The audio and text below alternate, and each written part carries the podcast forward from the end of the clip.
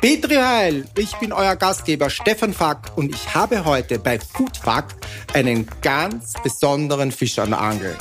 Er ist nicht dick, aber schick. Julian Hallet, der Mitgründer von Happy Ocean. Julian und Happy Ocean, die machen vegane Fische, Fischalternativen, pflanzenbasierte Meeresfrüchte. Oh mein Gott, ich denke, viele von euch werden sagen, das ist jetzt ein bisschen spooky, denn wenn Fisch am Tisch, dann schon ein richtiger. Aber vielleicht sagt doch der eine oder andere, hm, das probiere ich mal aus. Das macht mich neugierig und ja, vielleicht ist das ja auch sogar gut für die Umwelt. Für mich stellt sich die Frage, warum brauchen wir das? Und welche Probleme werden denn damit überhaupt gelöst? Das und vieles mehr, das werden wir jetzt erfahren.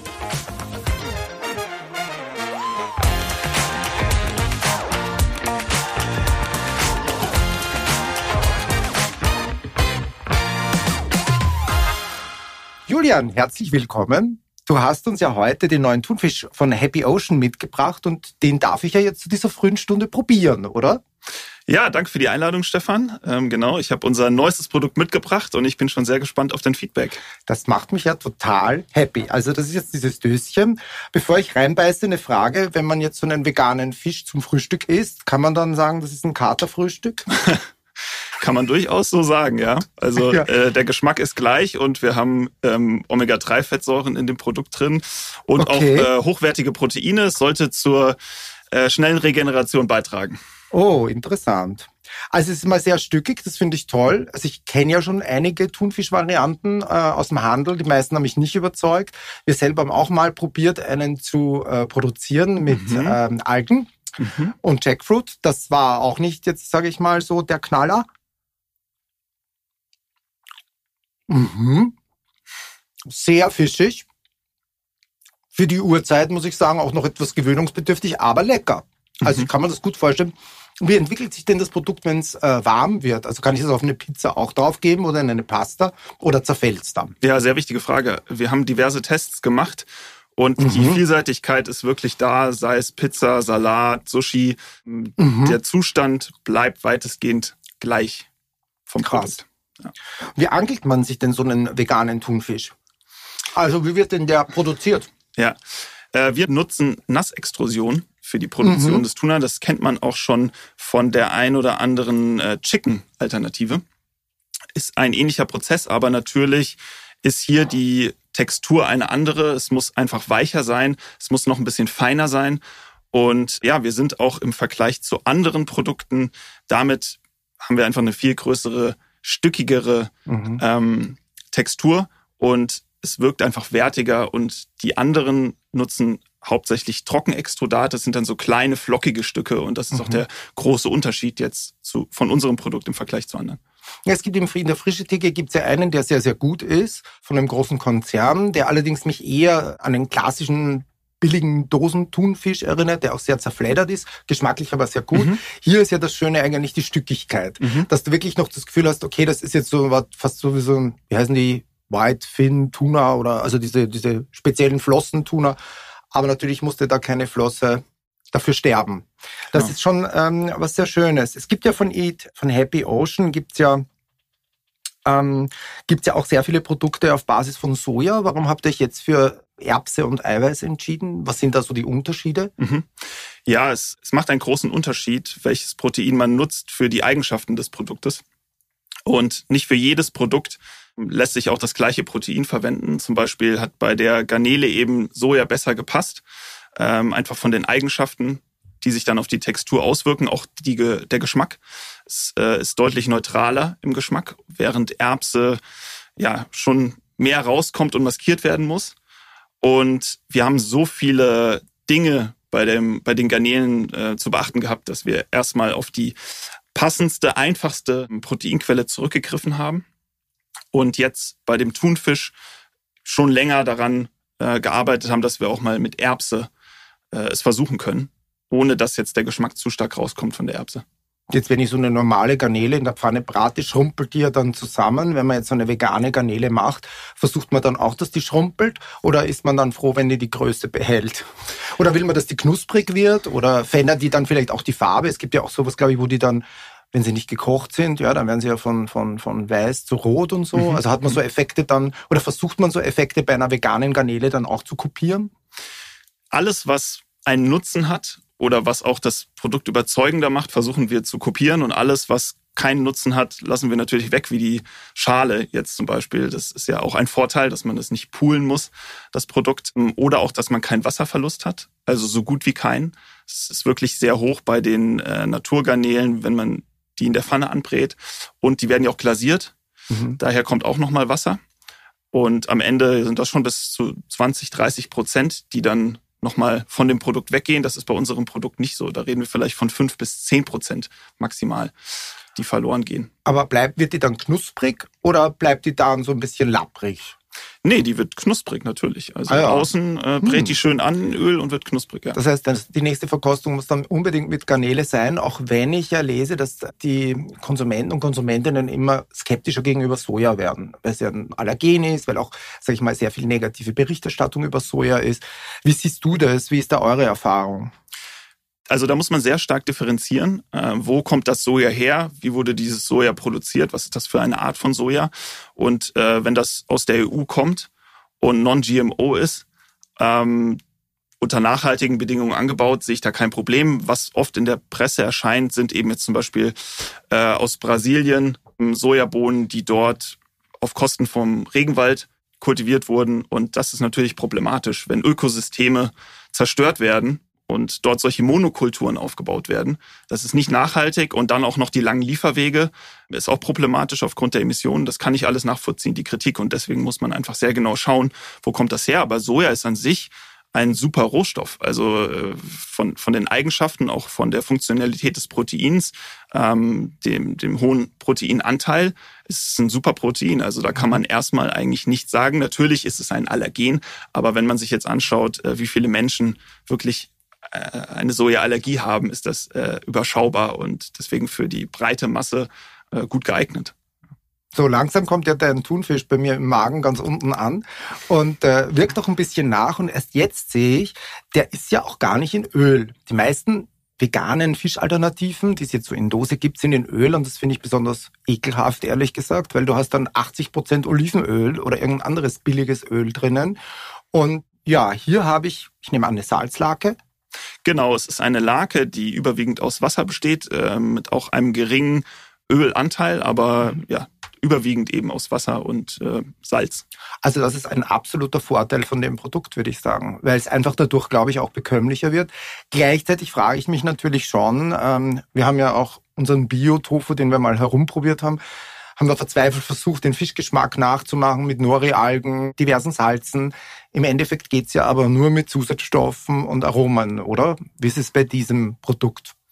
Es kommt auf das Produkt an, welche Aromatik passend ist und man einsetzen kann. Also Algen sind durchaus für diesen fischigen Geschmack ähm, umsetzbar. Aber wenn man jetzt diesen spezifischen Garnelen oder auch Thunfischgeschmack haben will, dann muss man schon mit Aromen arbeiten und da kann man auf natürliche Aromen zurückgreifen, ähm, auch auf künstliche Aromen, aber grundsätzlich muss man wissen, zu Aromen, Aromen sind nichts ähm, Schlechtes oder ein Zusatzstoff, der irgendwie unbekömmlich ist, sondern ähm, es ist wirklich, wie man ja auch bei dem Wort natürliche Aromen raushört, etwas, was auch in anderen Produkten vorkommt, in natürlichen Produkten und dort dann einfach extrahiert werden kann. Von daher ist es etwas, was man jetzt nicht negativ betrachten muss, nur weil ein Aroma eingesetzt wird.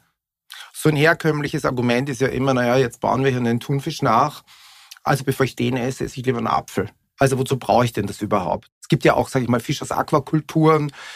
Der ist ja auch okay. Da könnte ich ja denken, hm, der schädigt ja jetzt vielleicht auch nicht so die Meere. Ähm, da habe ich jetzt auch keine Überfischung oder so. Also warum soll ich denn das kaufen? Ja. Also es gibt mehrere Aspekte, angefangen mit dem Thema Nachhaltigkeit. Wir haben ein massives Problem der Überfischung und ein massives Ressourcenproblem. Deswegen gibt es auch solche Aquakulturen, weil sonst wäre schon, äh, sonst wären wir schon jetzt an der Obergrenze und äh, wir hätten Lieferengpässe. Und bei den Aquakulturen ist das Problem, dass dort eben auch solche Ökosysteme in Form von Mangrovenwäldern zum Beispiel dann abgeholzt werden. Das sind sehr wertvolle Ökosysteme, die sind wichtig für uns, die ähm, speichern auch CO2-Emissionen. Und dort ja, entsteht aber auch Artenvielfalt. Und umso mehr davon entstehen und umso mehr Nachfrage da ist, was anhand der steigenden Weltbevölkerung passieren wird, umso mehr verlieren wir natürlich auch davon. Und deswegen brauchen wir neben dieser Alternative auch noch andere Alternativen. Und man muss aber auch sagen, wenn man sich anschaut, wie effizient, sage ich mal, kann so etwas produziert werden, sind wir natürlich schon überlegen hier mhm. im Bereich der alternativen Proteine, sei es jetzt Extrusion oder auch Fermentation oder zellbasierte Produkte. All diese Produkte sind deutlich effizienter, können vor Ort produziert werden. Und es ist ja auch so, man füttert einen Fisch zum Beispiel jetzt mit äh, ein Kilo Futter am Tag und am Ende des Tages kriegt man irgendwann mal ein Kilo Fischfleisch raus und es ist total ineffizient, weil du könntest dieselben Rohstoffe nutzen, äh, um daraus alternative Produkte zu machen. Du hast jetzt selber angesprochen, es gibt äh, immer mehr Anbieter von veganen Fischalternativen. Wo siehst du denn da die, die Unterschiede? Gibt es da überhaupt Unterschiede? Also wodurch, äh, sage ich mal, unterscheidet sich das eine Produkt von dem anderen? Ja. Hast du mal so einen Marktüberblick oder hast du da so eine, eine, eine Wettbewerberanalyse oder kannst du mal aus dem Nähkästchen plaudern? Es gibt riesige Unterschiede und das ist auch ein Problem, weil oft werden die, wird die Produktkategorie in dieselbe Kiste gepackt, sage ich mal, obwohl es riesige Qualitätsunterschiede gibt und auch äh, ja, Nachhaltigkeitsunterschiede, wo die Produkte herkommen, wo sie produziert werden, wo eben die Rohstoffe auch herkommen. Und das fängt an bei der alten Generation, sage ich mal, der Produkte, die zuerst da waren. Die werden teilweise noch in Taiwan produziert, die haben kein Protein, sehr viele lange Zutaten lange Zutatenliste. Und äh, die nächste Generation, sage ich jetzt mal, der Produkte achtet schon dann eher darauf, dass die Rohstoffe lokal bezogen werden oder zumindest aus der EU, dass die Zutatenliste kürzer ist ähm, und dass es auch wirklich einen guten Nährwert hat. Also ähnlich wie beim Fisch. Warum essen wir den Fisch? Wegen Omega-3-Fettsäuren, wegen Protein. Wenn wir jetzt eine Alternative betrachten aus der alten Generation, sage ich mal, die oft beides nicht hat, dann kann ich verstehen und geschmacklich nicht mehr überzeugt, dass man das einmal probiert und sagt, hey, warum soll ich diese alternativen äh, Produkte probieren? Und das passiert eben leider oft und ähm, es gibt, es tummelt sich eben noch zu viel auf dem Markt, was nicht überzeugt. Und deswegen ist diese Kategorie auch im Umbruch. Und jetzt müssen, jetzt muss eine Bereinigung erfolgen und die äh, neuen starken Produkte müssen überzeugen, die müssen immer besser werden. Da darf man keine Kompromisse machen. Und so haben wir jetzt auch beim Tuna angesetzt eben, dass wir eigentlich alle Vorteile haben des Produktes, ernährungsphysiologisch und eben noch den Aspekt der Nachhaltigkeit ähm, und natürlich dem Geschmack, so dass es keinen wirklichen Grund gibt zu sagen, hey, ich äh, hole jetzt den Dosentunfisch, weil am Ende des Tages ist unser Produkt genauso gut und nachhaltiger. Ich habe gelesen, es werden ja jetzt auch Fische aus Fischzellen äh, gezüchtet, also Fischfleisch aus Fischzellen, Fischstäbchen. Was hältst du denn davon? Ist das eine Technologie, die bei euch auch irgendwann mal am Tisch war? Habt ihr da auch mal überlegt, das zu machen? Mhm. Ja, wir haben uns äh, sämtliche Technologien in dem Bereich angeschaut und eben auch äh, ja, SWOT und Risikoanalysen gemacht, äh, was für uns interessant ist oder in Frage kommt. Und das ist äh, eine sehr innovative Technologie, ähm, die auch noch am Anfang steht, würde ich sagen, und wo eben die Perspektive noch nicht ganz absehbar ist, vor allem in der EU hinsichtlich der Regulatorik, aber auch der Skalierungsmöglichkeiten. Und das war uns noch etwas zu unsicher und langfristig, weil dieses Problem ist wirklich massiv, der Überfischung, wie schon gesagt, und auch äh, der Ethik dahinter, der Methodiken, Beifang, also ist extrem hoch, viele Fische verenden. Und wir wollten nicht allzu lange warten, sage ich mal, bis wir das Problem angehen können. Und ich finde es aber gut, dass es verschiedene Technologien gibt, auch mit, mit verschiedenen Laufzeiten und Go-to-Market. Ja, alles wird irgendwann, während wir uns jetzt hier schon einsetzen und unser Produkt am Markt haben, werden irgendwann andere folgen, die dann auch vielleicht äh, dazu beitragen und das Ganze nochmal besser machen. Aber das war was, wo wir nicht gesehen haben, dass wir auf äh, kurz- bis mittelfristige mhm. Zeit einen großen Unterschied schon machen können, weil bis die Produkte wirklich mal im Massenmarkt angekommen sind, solche Produkte, da wird es schon noch dauern. Also wie stelle ich mir das vor? Steht da jetzt gerade jemand im Labor und tropft da so eine Fischzelle in eine Nährlösung und das wächst dann und blubbert vor sich hin und dann habe ich irgendwann so eine Masse und die kann ich mir dann panieren und dann habe ich einen Backfisch. Also oder wie oder gibt es da einen Tank, wo, wo vielleicht äh, schon Millionen von Zellen drinnen sind? Ja, ja, also einfach gesagt, äh, kann man das schon so beschreiben. Du suchst dir eben den Fisch aus, den du kultivieren willst und dann nimmst dort Zellen. Und diese Zellen äh, kannst du in einem Tank, in einer Nährstofflösung dann eben vermehren. Und die musst du auch noch in eine Form bringen und in eine Textur, ähm, damit sie wirklich ja auch, auch so aussehen wie zum Beispiel ein Fischstäbchen, weil es kommt nicht einfach, aus dem Tank kommt eine Masse und diese Masse muss noch weiter verarbeitet werden. Und teilweise wird auch, wird das auch mit pflanzenbasierten Produkten kombiniert, jetzt mit Texturaten oder pflanzlichen Proteinen, um die Textur schon mal besser hinzukriegen. Dann ist es ein Mischprodukt, so ein Hybridprodukt. Und im Endeffekt genau formst du das Produkt dann in die jeweilige Form, ein Patty oder ein Fischstäbchen, das du haben willst und äh, ja, hast damit äh, auch ein sehr effizientes, cleanes Produkt ohne Antibiotika, äh, Mikroplastikbelastung, Schwermetallbelastung. Also das ist noch ein sehr wichtiger Punkt, den ich nochmal hervorheben möchte. Das ist bei mhm. unseren Produkten natürlich auch der Fall, dass äh, wir nicht diese Belastungen haben und die sind schon nicht unerheblich, wenn man sich mal anschaut, was für Analysen dort gemacht wurden. Selbst aus Fischen noch in 1000 Meter Tiefe äh, weisen noch diese Belastungen auf. Und äh, nicht umsonst wird Schwangeren davon abgeraten, in der Schwangerschaft äh, zum Beispiel keinen Thunfisch zu essen oder Fische mit hoher, mit höherer äh, Schwermetallbelastung. Und äh, da sollte man schon aufpassen und sich gut informieren, äh, wo kommt das Produkt her, was ist die Qualität, welche Art von Fisch hat welche Belastung. Und es nimmt zu. Also wir brauchen uns keine Blasphemie machen, was der Zustand äh, der, der Ozeane ist und auch die, die Sauberkeit äh, in den Küstenabschnitten vor allem. Trotzdem erinnert es mich so ein bisschen an diesen 70er-Jahr-Film Brust oder Keule von Louis Define, wo er da in der Fabrik eingesperrt wird und äh, dann sieht, wie das Hühnchen aus Plastikmasse geformt wird. Ein sehr lustiger Film, der sich heute plötzlich wieder neue Aktualität bekommt. Aber wenn es die Lösung ist, why not? Sag mal, aber könnte es dann vielleicht sogar so sein, dass ich irgendwann mal so eine Do-it-yourself-Box äh, bekomme und ich kann mir dann meinen Fisch zu Hause selber basteln? Vielleicht aus meinem Goldfisch, aus dem Glas. dann nehme ich quasi ein bisschen von dem Goldfisch und äh, tue es in die Lösung und dann ist der Weihnachtskarpfen plötzlich aus dem Labor, aus dem Küchenlabor. Könnte das eine Vision sein? Das halte ich für sehr unwahrscheinlich. Ähm, das würde nicht sehr effizient sein in diesem Maßstab. Also auch sehr teuer, sehr langwierig und aufwendig Deswegen der Konsument am Ende des Tages will einkaufen gehen, sein Qualitätsprodukt bekommen und äh, das ist auch noch ein Stichwort. Was da am Ende dann bei an Qualität rauskommt, ist auch die Frage. Also das müsste schon ein sehr gut ausgeklügeltes System sein. Was ich für wahrscheinlicher halte, ist, dass du vielleicht irgendwann mal ein Druckersystem zu Hause hast mit mhm. verschiedenen Nährstofflösungen und kannst dir dort diverse Produkte selbst drucken und auch relativ schnell, ohne lange Wartezeiten, dass du jetzt schon aus dem Büro weißt, ich will heute Abend eine Pizza. Das, ja. Eine Thunfischpizza. Genau, sowas essen. Und dann wird die dir schon gedruckt und du musst die, musst die nur noch äh, irgendwie anbraten oder in den Ofen machen oder so. Ja.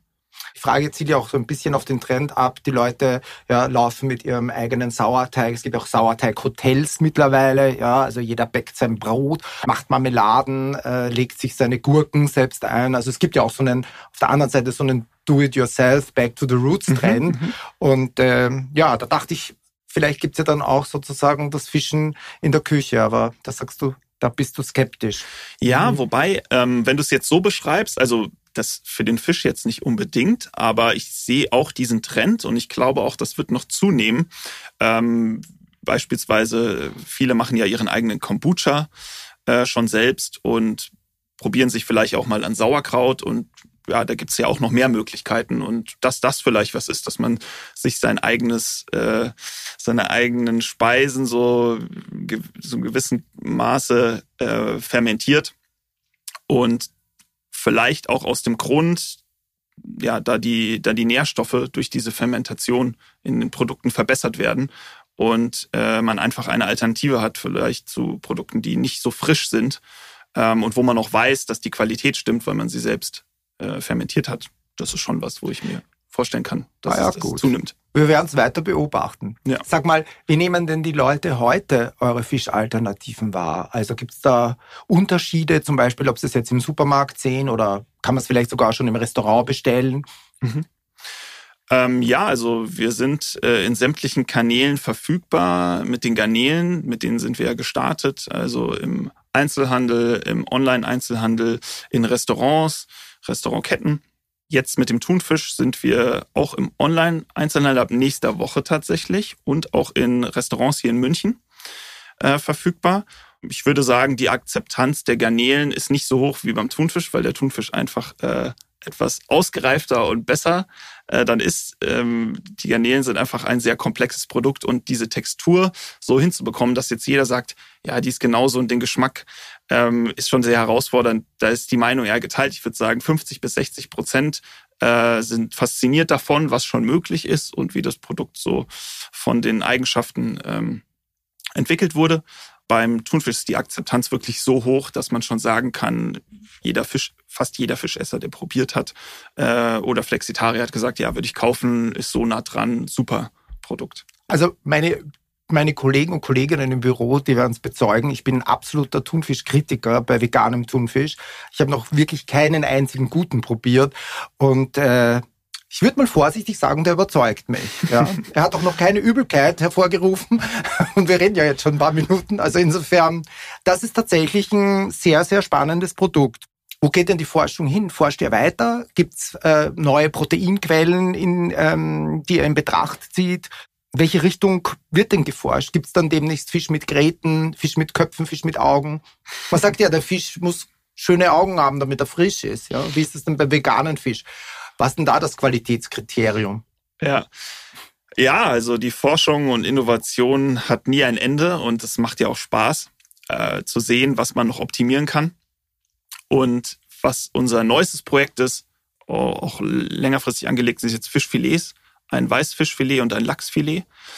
Und äh, das versuchen wir wirklich nach ja, neu, neuesten Qualitätsmaßstäben zu entwickeln. Ähm, sehr kurze Zutatenliste, also drei bis vier Zutaten äh, sehr hoher Proteinanteil oder über, überwiegend aus Protein bestehend, äh, keine Zusatzstoffe, auch natürlich von der Form, von der Farbe, äh, von der Textur so ja, gut wie das Original. Wir haben diese Qualitätsparameter alle definiert und auch priorisiert und werden versuchen, da so nah wie möglich dran zu kommen, haben das Projekt auf zwei Jahre angelegt. Also da wird auch schon sehr viel Zeit reinfließen. Das machen wir zusammen mit dem Fraunhofer Institut, was ja sehr renommiert ist hier in Deutschland für Lebensmitteltechnologie, haben auch selbst ein starkes R&D-Team und ich denke, da können wir wirklich eine neue Produktgeneration mit auf die Beine stellen und äh, ja, ein Produkt entwickeln oder Produkte entwickeln, äh, wo man jetzt wirklich ja kein Argument mehr hat, es nicht zu konsumieren, weil es wirklich so gut ist und eben keine Zusatzstoffe hat, wie gesagt, aber auch geschmacklich top ist. Gibt es dann in der Frische, im Tiefkühl oder was kannst du noch sagen, getrocknet?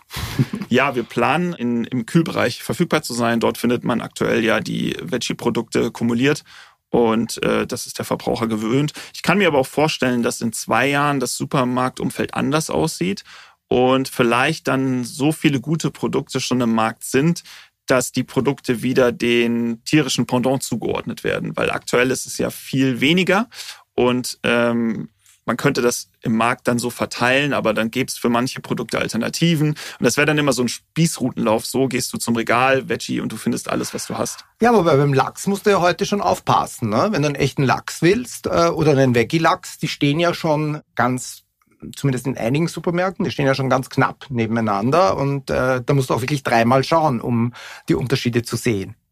Ja, es gibt solche und solche, aber ich würde sagen, die meisten Supermärkte haben ihre Veggie Corner und die Produkte dort zusammengefasst. Und ähm, ich weiß auch von, von den Supermärkten, dass die, die das noch nicht haben, planen, das so umzusetzen. Und da wird das Sortiment wachsen, die Kategorie wird größer und dann vielleicht irgendwann verteilt man es aber wieder um. Ja, jetzt bin ich ja so ein kleiner Romantiker. Ich denke jetzt an mein Fischerdörfchen, ne? sitzt da irgendwo in Spanien. Der Fischer fährt in der Früh raus, kommt zurück mit dem Fisch und äh, serviert den frisch gegrillt am Abend mit so einer schönen Weißweinflasche.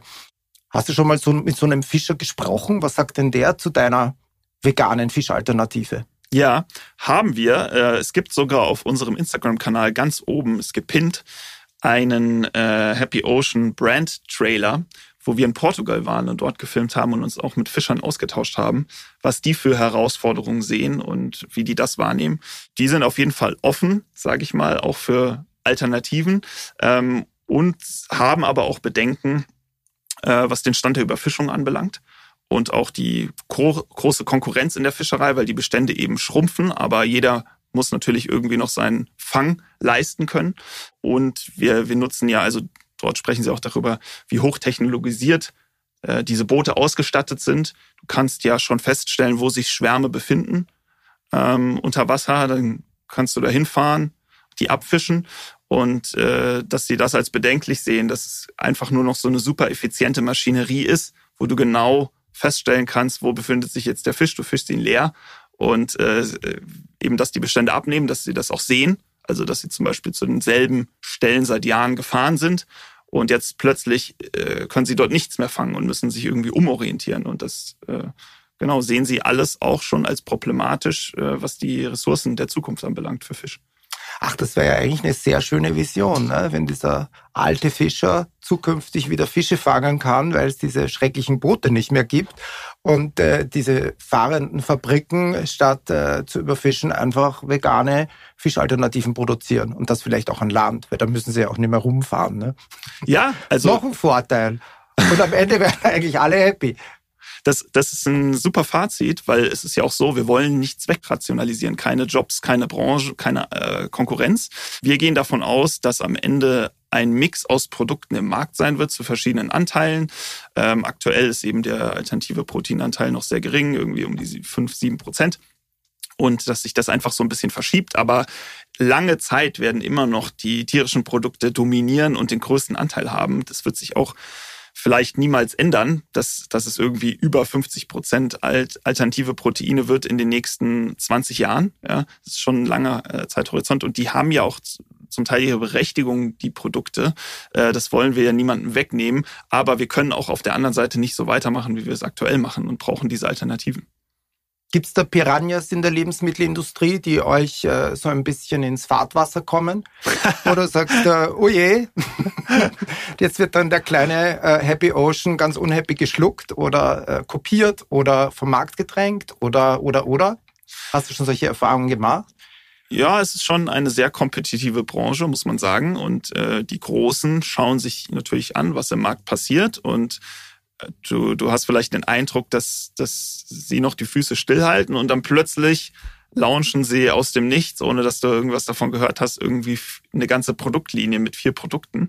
Dann stellst du aber doch fest, dass ja aufgrund einfach der äh, ganzen anderen Projekte, die sie haben, sie nicht diese Qualität, die du hast, weil du dich nur auf das Thema fokussiert hast, leisten können. Und da deswegen gibt's dann doch immer noch zum Glück die Berechtigung für Startups, ähm, aber es ist schon was, wo alle jetzt gerade drauf schauen und dran arbeiten und wo man schon aufpassen muss, dass man da Schritt hält ähm, und auch Innovation mit reinbringt und die Produkte eben durchgehend verbessert, um mithalten zu können.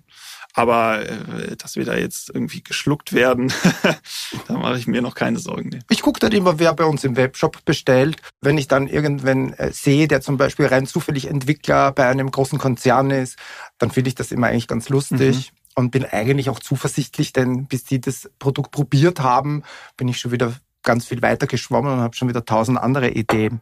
Ja. Ja, Julian, langsam wird's ja gegen Mittag.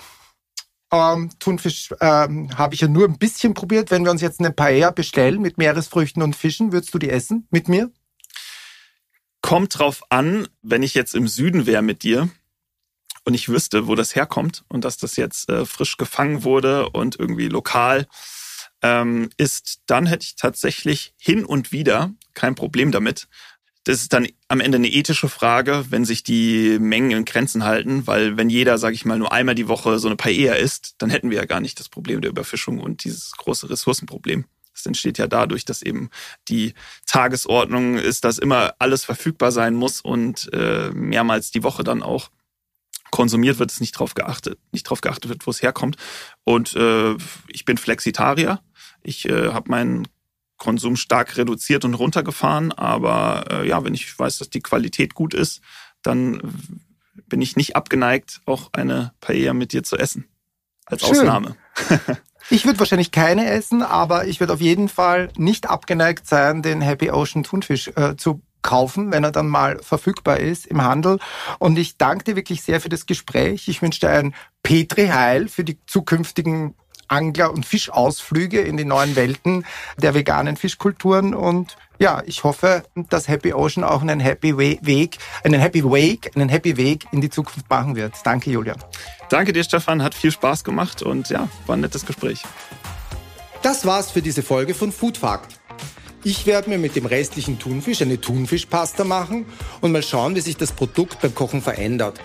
Du, und sollte ich keine Fischvergiftung bekommen, dann werde ich das sogar auf Instagram posten und zwar auf unserem Instagram-Kanal foodfact-podcast.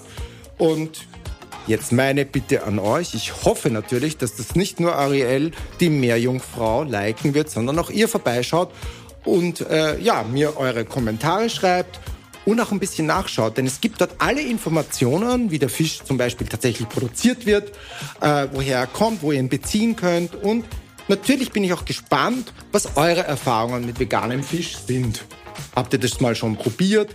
Fandet ihr das eine oder andere vielleicht besser, genauso gut? Oder ja, sollte man vielleicht am besten eurer Meinung nach die Finger davon lassen? Also ich bin wirklich gespannt, freue mich, Baba und Servus bis zum nächsten Mal.